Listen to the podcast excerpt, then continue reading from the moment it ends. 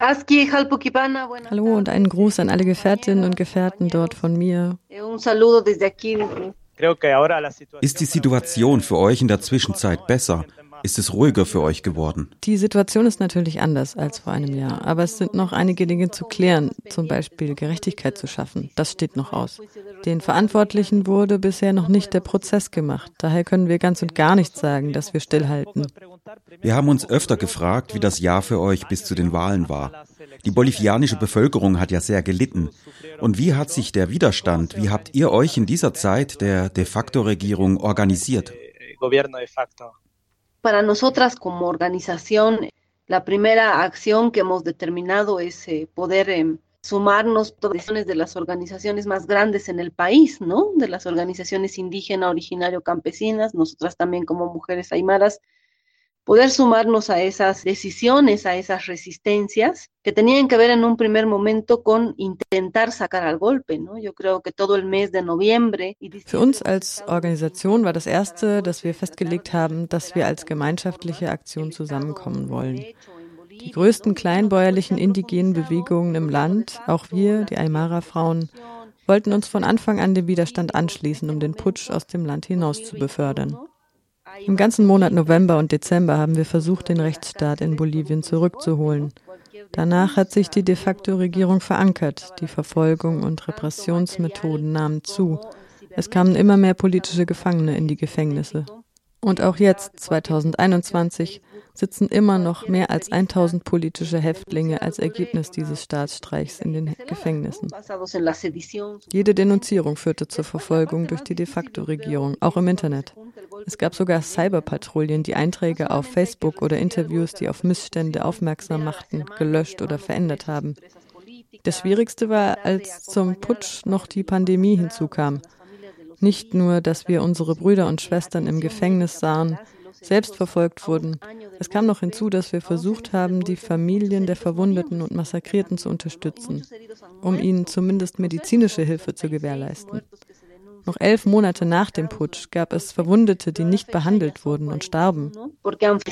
Im Gerichtsprozess, der derzeit gegen die de facto Regierung geführt wird, wird von 36 Leuten gesprochen, die während des Putsches massakriert wurden. Aber bis zum heutigen Tag stieg die Zahl auf 41. Zu all dem kam noch die Pandemie hinzu. Das Gesundheitssystem war in den indigenen Territorien und in den Gebieten, die mit der sozialistischen Bewegung MAS in Verbindung gebracht wurden, komplett geschlossen.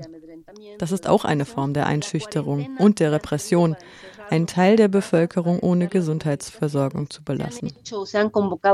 Die Quarantäne war dazu da, uns in den Häusern einzuschließen, um Mobilisierung zu verhindern. Aber es wurde trotzdem virtuell mobilisiert zu Cacerolazos, das ist diese Aktionsform, bei der Lärm mit Töpfen gemacht wird, Anmerkung der Übersetzerin, und zu Demonstrationen. Einige Mitstreiter von in Santa Cruz zum Beispiel wurden deshalb ins Gefängnis geworfen, weil sie diese virtuelle Form des Protests gewählt hatten. Und sie konnten natürlich nirgendwo hin. Es war ein schwieriges Jahr. Es war aber auch eine Gelegenheit zu diskutieren und selbst zu reflektieren und zu kritisieren in einem Prozess des Wandels und einer demokratischen kulturellen Revolution. Wir stellten uns auch die Frage, wie wir in einem plurinationalen Staat einen politischen Prozess anstoßen können. Denn offenbar gab es auch da Fehler und Schwächen. Zum Beispiel den Prozess auf eine politische Partei zu konzentrieren. Das schwächte unsere Autonomie. Es waren elf Monate des Widerstands. Die Wahlen wurden immer wieder rausgeschoben. Zuerst hieß es Mai, dann August, dann September und schließlich fanden sie im Oktober 2020 statt. Ab August konnten wir vermehrt Druck ausüben, dank der Mobilisierung der Bevölkerung, der Einberufung von Versammlungen durch den Dachverband der bolivianischen Gewerkschaften, dank des Engagements von Bäuerinnen und Bauern und Blockaden der indigenen und ländlichen Bevölkerung konnten wir schließlich doch noch Wahlen abhalten. Und selbst am Tag der Wahlen gab es permanent Einschüchterungen durch das Militär. Die Städte waren komplett militarisiert. Noch zwei Tage zuvor haben sie viele Mitstreiterinnen und Mitstreiter der Bewegung in Führungspositionen festgenommen. Nichtsdestotrotz haben wir gewählt und das Ergebnis hat unsere Erwartungen übertroffen. Mehr als 55 Prozent haben wieder für die sozialistische Bewegung MAS gestimmt und Luis Arce zum Präsidenten gewählt. Das ist mehr als die Stimme einer Partei zu geben. Das ist die Ablehnung des Putsches, ein Nein zu Rassismus und Faschismus. Es war also kein parteiischer Sieg, sondern ein Sieg der Bevölkerung.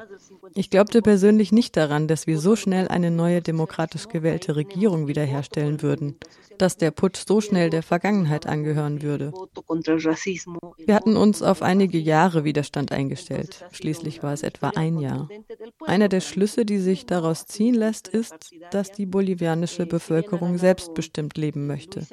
Wir wollen keine Diktatur, keinen Rassismus und keinen Faschismus und kämpfen entschieden dagegen. Die wirtschaftlich starken Rechten leben weiterhin in Bolivien. Ihnen gehören große Flächen Land und viel Kapital aber sie haben keine politische Macht. Die politische Rechte hat sich in diesem Land aufgelöst und konnte nicht so agieren, wie der Putsch es sich erhofft hatte. Y también, por supuesto, una derecha desarticulada, una derecha económica, pero con un vacío en la derecha política. No ha tenido esta derecha económica que hoy existe, que sigue en el país, eh, que vive en el país, es más, que es dueña de grandes territorios y capitales dentro del país, no ha logrado tener un correlato en una derecha política que pueda operar el golpe que ellos esperaban. Quería retomar lo que has dicho, Adriana, respecto de la victoria que ha tenido el pueblo eh, frente al golpe, Eine der Strategien des Putsches war es ja, soziale Bewegungen gezielt anzugreifen und zu schwächen. Wenn du sagst, die Bevölkerung hat diesen Sieg über den Putsch erlangt, hat der Widerstand auch die sozialen Bewegungen gestärkt? Und wenn ja, hat das eine Auswirkung auf die sozialistische Bewegung MAS heute? Y si esta fortaleza de las organizaciones sociales ha tenido un impacto en el MAS a día de hoy. Bueno, yo creo que hay wir müssen da noch einiges analysieren. Wir müssen verstehen, wie ich bereits sagte, dass die Wahl einen Sieg der Bevölkerung über den Faschismus bedeutet. Wir müssen verstehen, dass die sozialistische Bewegung MAS ein politisches Instrument für den Wandel ist geschaffen aber von zivilgesellschaftlichen Organisationen.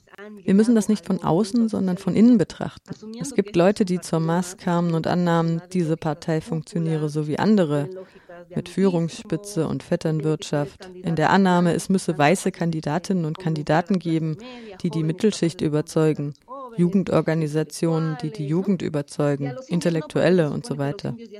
Es gab aber keinen Wahlkampf für Indigene. Denn offenbar nahm Dimas an, dass wir schon überzeugt waren.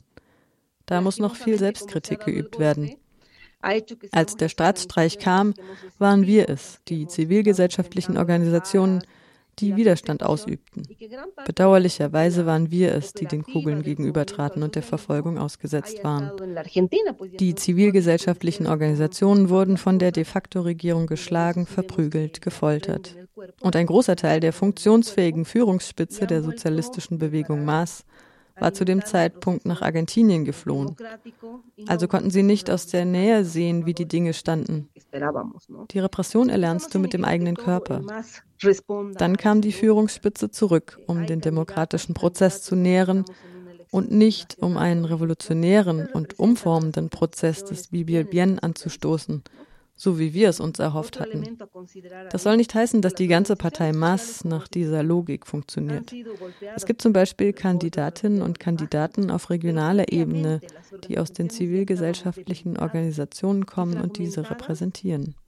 Zuvor waren wir schwach und zersplittert, und zwar von der sozialistischen Bewegung Maas selbst. Für die Maas war es nötig, die zivilgesellschaftlichen Organisationen zu spalten, um ihre Entscheidungen auf Regierungsebene durchzusetzen. Viele Organisationen wurden sozusagen so vom Staat aufgezehrt und waren nicht mehr autonom. Entweder verwaltest du den Staat oder du revolutionierst ihn. Entweder verwaltest du den Staat oder du sprengst ihn in die Luft. Es ist sehr schwer, beides zu tun. Es ist auch sehr schwer, und ich glaube, das haben wir inzwischen bewiesen, das Bibi Bien in diesem Staat zu errichten. Mit den geschwächten Bewegungen konnten wir dem Putsch nichts entgegenhalten. Und wir sind immer noch nicht vollständig wiederhergestellt und vernetzt. Denn dann könnten wir die Mass in Frage stellen. Dann könnten wir wieder darauf hinweisen, dass die Mass ihrer Berufung als politisches Instrument der zivilgesellschaftlichen Organisationen, als welches sie als politische Partei geschaffen wurde, nachzugehen hat. Ich persönlich glaube, dass der MAS als Partei ihr Charakter als politisches Instrument der Organisation sehr stark verloren gegangen ist. Was sind die Maßnahmen der sozialistischen Bewegung MAS, die jetzt nach den Wahlen die Regierung stellt? Und was waren die Maßnahmen der de facto Regierung, abgesehen von der Kriminalisierung der Bevölkerung zum Zweck der Pandemiebekämpfung, die du schon denunziert hast? Welches waren die wichtigen sozioökonomischen Entscheidungen der de facto Regierung? Kannst du da einen Vergleich ziehen, damals und heute? Medidas económicas para saquear el Estado, die de facto Regierung hatte wirtschaftliche Maßnahmen erlassen, um den Staat und die nationalen Schätze zu plündern, um genetisch veränderte Organismen zu legalisieren. Sie hat Verträge mit Bergbauunternehmen und dem Agrikultursektor abgeschlossen, um Bodenschätze zu fördern und die Grenzen zu erweitern. Sie hat den Staat gestürmt, indem sie gut bezahlte Posten für Beamtinnen und Beamte schuf. Das sind sehr schädliche, ja verheerende und zerstörerische Maßnahmen für Bolivien. Ich glaube nicht, dass wir hier die Politik der sozialistischen Bewegung MAS als Vergleich heranziehen sollten. Denn so etwas tut eine de facto Regierung nun mal. Sie zerstört den Staat entgegen den Interessen seiner Bevölkerung. Danach hat die Regierung von Luis Arce eine totale Krise vorgefunden. Es hatte keinerlei Anstrengungen gegeben, die Pandemie einzudämmen. Das Gesundheitssystem ist völlig demontiert. Verträge müssen nun rückgängig gemacht werden. Das ist eine sehr komplexe Situation für die sozialistische Bewegung MAS. Die erste wirtschaftliche Maßnahme, die sie erlassen haben, waren Gutscheine gegen den Hunger. Das ist als Notfallmaßnahme natürlich sehr wichtig, aber es reicht nicht. Was es braucht, ist ein Plan, um die Wirtschaft anzukurbeln, wie es so schön heißt. Aber nicht nur die Ökonomie der Reichen, der Unternehmerinnen und Unternehmer, der Viehwirtinnen und Viehwirte, die aufgrund des Putsches Schäden erlitten haben, der transnationalen Unternehmen, die keine Lebensmittel mehr transportieren konnten wegen des Putsches und der Pandemie, sondern es ist eine Krise der Armen, der Indigenen, der Verarmten. Schulden, die beim Internationalen Währungsfonds und bei Banken gemacht wurden, müssen zum Stillstand gebracht werden. Das sind die wichtigsten wirtschaftlichen Maßnahmen, die ergriffen wurden. Aber ich glaube, das reicht nicht. Was wir brauchen, ist ein strategischer Plan mit Etappen, bei dem alles rückgängig gemacht wird, was während des Staatsstreichs abgeschlossen wurde. Und das Wichtigste ist, Lebensmittel zu erzeugen. Denn das größte Problem, das wir haben, ist der Hunger und die Verarmung. Und dazu kommt noch die Pandemie. Das ist schwierig, denn der Gesundheitssektor, die Ärztinnen und Ärzte waren immer schon gegen die sozialistische Bewegung MAS, gegen die Regierung von Evo Morales. Sie waren Teil des Putsches. Jetzt, wo es einen anderen Präsidenten gibt, kooperieren sie immer noch nicht. Sie weigern sich, uns in den Krankenhäusern aufzunehmen. Sie haben eine rassistische und koloniale Einstellung. Das hatten die Ärztinnen und Ärzte in Bolivien schon immer. Um mit der Pandemie also umgehen zu können, trotzdem dass Tests und Impfstoff gekauft wurden, ist das Problem jetzt, wir haben keine Ärztinnen und Ärzte. Das bolivianische Gesundheitssystem hat sich seit 13 Jahren mit kubanischen Ärztinnen und Ärzten aufrechterhalten. Diese wurden jedoch während des Staatsstreichs des Landes verwiesen und sind bis heute nicht zurückgekehrt, weil sich der Gesundheitssektor dagegen stellt, sie zurückzuholen. Que han sido expulsados durante el golpe y a la fecha no han retornado porque el sector médico se opone a que retornen los médicos cubanos. Du hast angedeutet, dass die sozialen Organisationen aus dem Wahlprozess gestärkt hervorgegangen seien. Haben Sie derzeit die Kapazitäten, die Agenda der Regierung abzustecken? Tienen capacidad en este momento de marcarle un poco la agenda al gobierno. Yo creo que hemos salido fortalecidos más que como organizaciones, como pueblo, ¿no? Como movimientos, como movimientos capaces de entender que el triunfo frente El triunfo en las elecciones ha sido un triunfo frente Wie ich bereits sagte, wir gehen als bolivianische Bevölkerung gestärkt aus dem Prozess der Wahlen heraus. Denn sie und nicht nur die Partei der MAS war die eigentliche Gewinnerin. Das gibt uns die Befähigung, Forderungen zu stellen. Ich persönlich glaube, der Putsch hat uns so hart getroffen, dass die Angst bleibt. Jeden Moment könnte er wiederkommen. Die Rechten könnten uns jeden Moment wieder angreifen. Die Angst, wir könnten uns nicht kritisch äußern, denn das wird uns von den Rechten danach zur Last gelegt. Und die Rechte ist jederzeit bereit, den Staat und seine Bevölkerung zu zerstören. Sie braucht nicht einmal Argumente dafür. Die Logik ist, die Leute zum Schweigen zu bringen Das passiert ja nicht nur hier, sondern auch anderswo. Wie unsere Ahnen sagten, uns als zivilgesellschaftliche Organisation fehlt es an dem Esprit, nicht nur Forderungen zu stellen, sondern auch dieses politische Instrument der Bevölkerung zu erschaffen, um das Bibi Bien umzusetzen sei es nun mit der sozialistischen Bewegung Mas oder ohne sie. Denn das Bibi Bien ist kein Privateigentum. Die indigenen Völker haben immer schon ihre eigenen politischen Instrumente gehabt. Wir, die zivilgesellschaftlichen Organisationen, müssen die Kraft daher wiedererlangen. Sea o no sea el movimiento al socialismo, porque el vivir bien no es una propiedad privada. O sea, no solo el movimiento al socialismo puede construir el vivir bien, ¿no? Los ayllus, los pueblos originarios, siempre han tenido sus propios instrumentos políticos. Entonces, eh, como organizaciones nos falta todavía recuperar un poco la fuerza, pero en general, como, como pueblo, como movimientos, creo que hay más, más certezas ahí. Kannst du uns das Konzept des Vivir Bien erklären? El vivir bien, que es este espíritu político. El vivir bien o el sumas camaña en Aymara, el sumas causa en, en Quechua, es das Vivir Bien ist eine Konzeption des Lebens. Das ist kein Entwicklungsprojekt mit einem Ziel, das du irgendwann erreichst. Das Vivir Bien für uns ist zum Beispiel das Jetzt. Es ist eine Form, mit anderen Menschen und der Natur respektvoll in Beziehung zu treten. Es beruht auf Umsicht, Achtsamkeit, Fürsorge und Gegenseitigkeit. Es will das Leben bewahren. Deswegen ist es auch unmöglich, etwas anzuhäufen. Vivir Bien ist unmöglich, wenn wir alle reich werden wollen, mit zwei Häusern, drei Autos, fünf Magistern und zwei Doktortiteln. Gewalt gegen Frauen, Prostitution, die maßlose Ausbeutung der Natur, der Pachamama, steht dem Bibir Bien entgegen. Das Bibir Bien ist eine Form des Seins, die auch heute existiert. Wir haben das auch während des Staatsstreichs praktiziert. Die autonomen Gebiete konnten ihre Grundbedürfnisse stillen. Sie konnten mit der Pandemie und der Wirtschaftskrise umgehen. Selbstverwaltung ist Teil des Bibir Bien. Du kannst nicht gut leben, wenn du vom Staat abhängig bist, wenn der Staat dir Gesundheit gibt, Bildung, Impfstoff. Autonomie und Selbstverwaltung sind die Basis des Vivir Bien. La autodeterminación es parte del vivir bien, ¿no? No se puede vivir bien si dependes del Estado. Si el Estado te da salud, o si el Estado trae la vacuna, o si el Estado genera educación, digamos, ¿no? La autonomía y la autodeterminación son eh, bases del vivir bien. Otro concepto que te quería, El feminismo. Ein anderes Konzept, das vielleicht vielen gar nicht so geläufig ist. Was versteht ihr unter gemeinschaftlichem, antipatriarchalem Feminismus? ¿Qué es lo que entienden detrás de ese nombre? Bueno, eh, como todas las palabras tienen su, su historia, su memoria, ¿no? Nosotras eh, como mujeres indígenas, como mujeres aymaras, hemos sido parte de este proceso político de cambios, de la construcción del Estado plurinacional.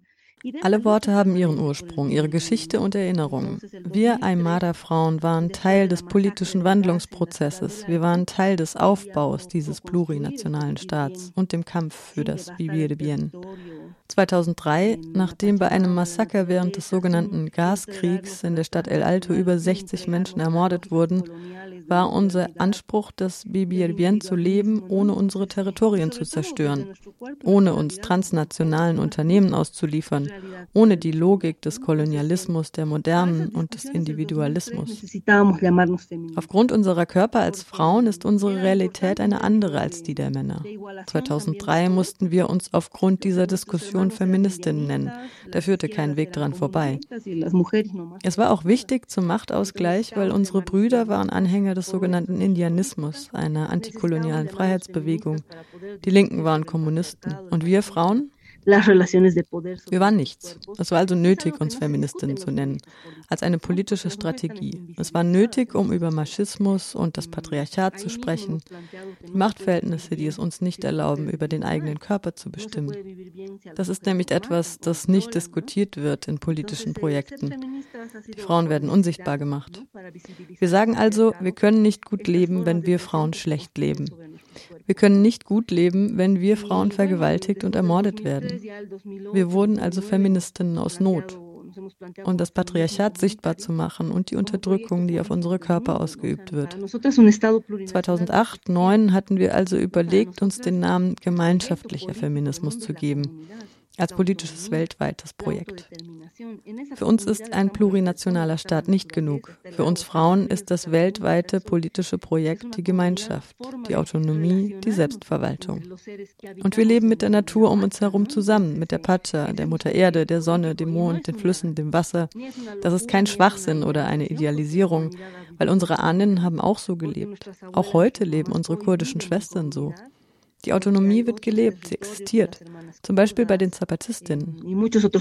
Deshalb gemeinschaftlich. 2016, acht Jahre nachdem wir uns gemeinschaftliche Feministinnen nannten, hatten wir interne Diskussionen über Gewalt. Wir kämpfen gegen die Gewalt nach außen, aber auch nach innen. Wir hatten gewaltvolle Hierarchien in unserer Organisation. Deswegen haben wir sie antipatriarchal genannt. Es geht uns darum, das Patriarchat zu entwaffnen, denn es reproduziert sich innerhalb der zivilgesellschaftlichen Organisationen. Daher der Name gemeinschaftlicher antipatriarchaler Feminismus. Antipatriarcales para entender que no solo es la lucha como feministas, no solo es la comunidad, sino es el desarmar este patriarcado, es una lucha antipatriarcal, ¿no? Este patriarcado también se reproduce dentro de las organizaciones sociales. Por eso nos llamamos feministas comunitarias antipatriarcales. Adriana Guzmán, hace unos, unos días. Vor wenigen Wochen gab es ein großes Ereignis in Argentinien, das auch für den lateinamerikanischen Kontinent nicht unbedeutend ist. Die Legalisierung von Schwangerschaftsabbrüchen wurde vom Staat genehmigt. Das heißt, Abtreibungen sind von nun an legal, sicher und gratis. Welche Auswirkungen hat das auf Bolivien? Wie vernetzen sich die feministischen Bewegungen des Kontinents unter sich? Como ustedes están conectados con los otros uh, movimientos de los, los países vecinos. Bueno, para nosotros es muy importante la lucha de las Die Kämpfe unserer Mitstreiterinnen in Argentinien sind wichtig für uns und wir verfolgen das seit vielen Jahren. Die Entkriminalisierung von Schwangerschaftsabbrüchen in Argentinien hat natürlich auch Auswirkungen auf alle umliegenden Staaten. Es ist ein Anlass, weiter über die Autonomie über den eigenen Körper zu diskutieren. Die Autonomie der Völker und der Körper ist unmöglich. Deshalb geht der Kampf weiter. Wir sind permanent in Verbindung mit unseren Mitstreiterinnen in Argentinien, denn wir glauben an einen Feminismus ohne Grenzen, der das Patriarchat zerschlägt. Y estamos permanentemente articuladas con organizaciones en la Argentina porque creemos en un feminismo que rompe fronteras para enfrentar a un patriarcado. Eine Debatte, die meiner Meinung nach wenig bei Feministinnen behandelt wird und mir sehr interessant erscheint, ist das Recht auf Mutterschaft. Wir wollen das ein bisschen trennen von der Forderung nach einem legalen Schwangerschaftsabbruch, aber es geht auch hier um die Selbstbestimmung über den eigenen Körper.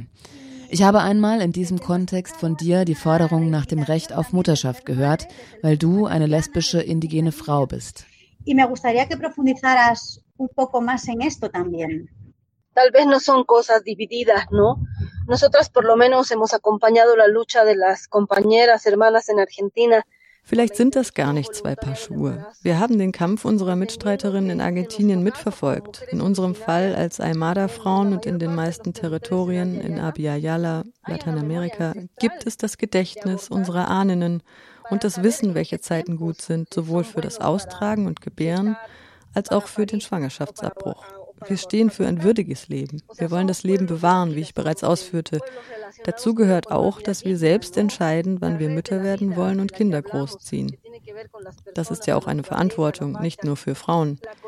Wir, die wir in einer Gemeinschaft aufgewachsen sind mit unseren Großmüttern, Großvätern, Tanten und Onkels, wir hinterfragen die individualistische und kapitalistische Mutterschaft mit einem Besitzanspruch. Für mich ist es sehr wichtig, zwei Töchter großzuziehen, die jetzt mehr als Töchter sind, sondern vielmehr feministische Mitstreiterinnen. Das war mein Beitrag, Leben beizusteuern. Und das ist jetzt Teil unseres Kampfes. Muy importante el poder parir, el poder crear, como decimos, crear eh, dos hijas que son ahora, además de hijas compañeras feministas también, ¿no? Feministas comunitarias y parte de una lucha también esa para mí ha sido la responsabilidad con las luchas, poder aportar con vidas que son parte de estas luchas. Was ist die Agenda der Organisation gemeinschaftlicher antipatriarchaler Feminismus in diesem Jahr 2021? Was ist wichtig und dringend? Wo besteht Handlungsbedarf?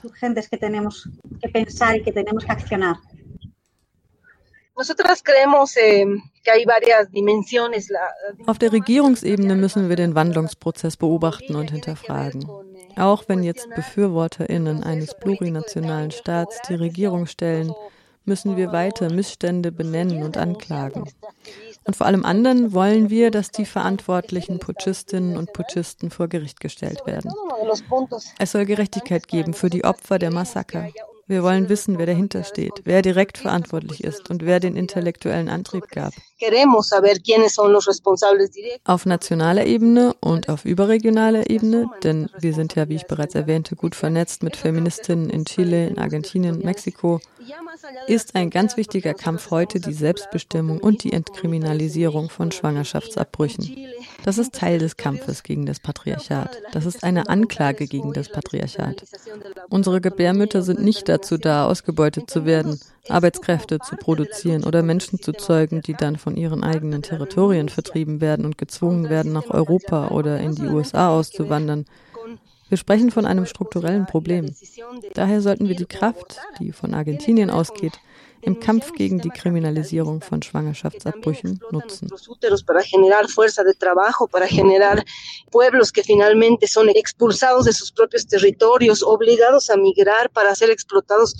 Europa de un problema estructural. Yo creo que eso va a ser lo más importante, tomando la fuerza desde Argentina, eh, lograr eh, posicionar esta despenalización del aborto en todos los territorios.